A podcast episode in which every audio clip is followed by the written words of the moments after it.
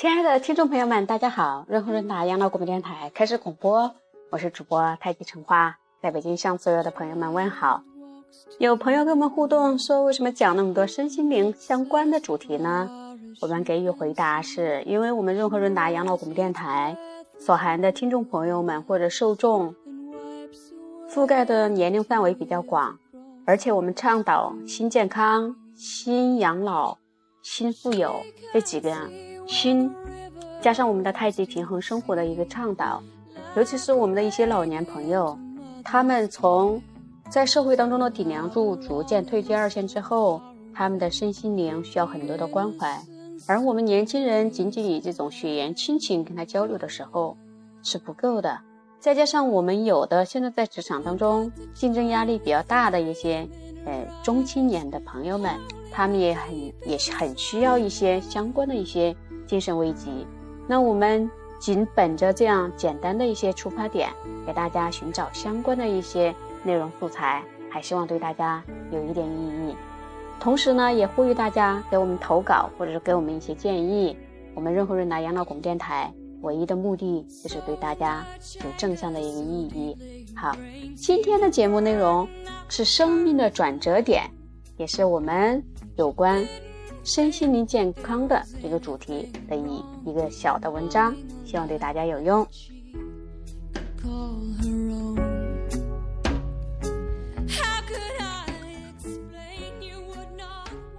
融贯中西的傅佩荣教授，在经常在真实的生活和呃他的研究过程当中，经常被人问到：儒家和其他宗教能否在一个平台上沟通？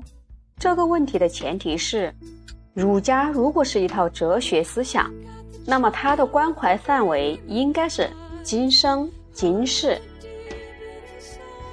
那么，面对各大宗教在生前死后的议题上所采取的信仰和教义，它难道不会陷入无话可说吗？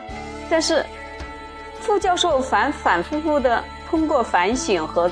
融会贯通之后，他的答案是并非如此，因为真正的哲学是爱好智慧，而智慧涉及到的根本性和完整性，也必定谈到人生的终极关怀和全盘意义。儒家正是如此一套的哲学吗？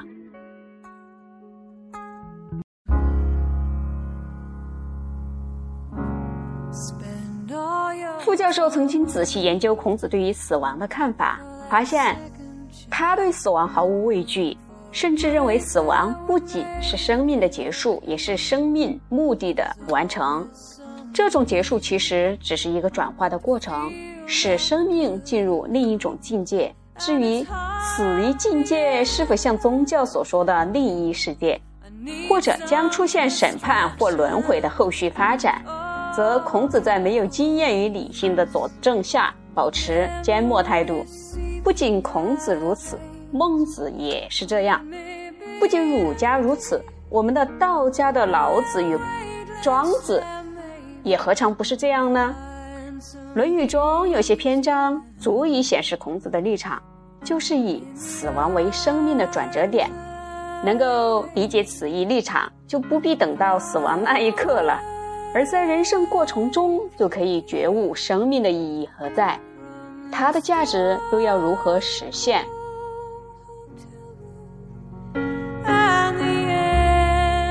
然后，如果要与各大宗教对话，也就不是什么难事了。下面我们不妨举例来看看。第一是牺牲与成全。孔子是教育家，也是哲学家，他明白人生终究难免一死。并且死有重于泰山，也有轻于鸿毛。在他看来，如果为了仁，也就是仁慈的人，而牺牲生命，就不但不是损失，反而是一种美好的成全。所谓仁，是指一旦真诚体察内心有向善的要求之后啊，就择善固执，并且期许自己止于至善。这一系列的生命方向所代表的人生理想，就是“仁”字的意义所在。孔子说：“有志者与行仁者，不会为了活命而背弃人生理想的，却肯牺牲生命来成全人生理想。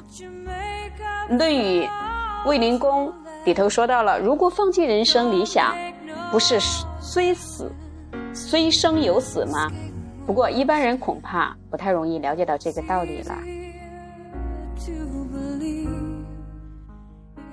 孔子说：“百姓需要走上人生正途，胜过需要水与火。为了得到水和火，我见过有人牺牲了生命，但是却不曾见过有人为了走上人生正途而死的。水和火代表谋生的条件，人要活下去就需要水和火，进而延伸到世间的名利和权位。”最后变成无休无止的追逐物欲，甚至牺牲了宝贵的生命。这样的牺牲是不值得的。孔子认为，如果走在人生正途上，坚持追求人生理想之实现，那么即使牺牲了生命，也是死得其所。明白了这个道理，对人生就会觉得豁然开朗了。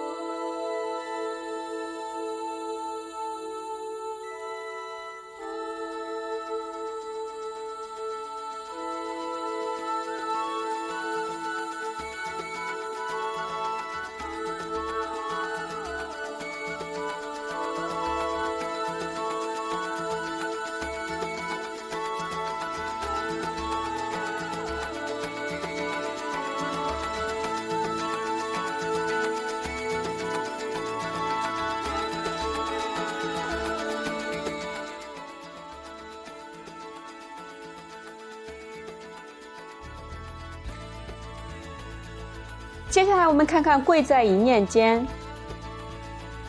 孔子说：“早晨听懂了人生理想啊，就算当晚要死也不妨。首先，死是何等重大的事啊！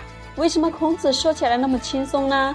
好像在这种情况下死亡完全没有遗憾似的。为什么听懂了人生理想是这么的关键的一件事呢？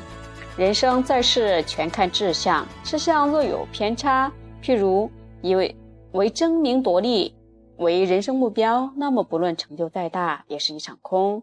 因为所有外在的成就都是可以量化及比较的，并且一旦生命结束，什么也都带不走。正确的志向并不会排斥或漠视外在的成就，但是一定会把焦点转向内在的自我修养，期许自己平凡，由平凡人转化为君子，从真诚出发。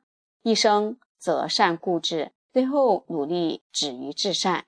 只有做到这一点，人的生命才有自主性，人格才能挺立起来，并且真正彰显了人的尊严。孔子在此谈到朝夕、早上和晚上的意思是，只要一念之转，转对了方向，就算只能再活一段很短暂的时间，也不会觉得惋惜。何以见得呢？因为一念之间顿觉昨非而今是，体认生命充满无限的希望，能在这种希望状态中活着，一刹那无异于永恒了，又怎么会在在乎死亡的威胁呢？这就是我们今天的节目主题：生命转折点的两大部分，一个是牺牲与成全，另外一部分是贵在一念之间的全部内容。希望我们的听众朋友们能喜欢。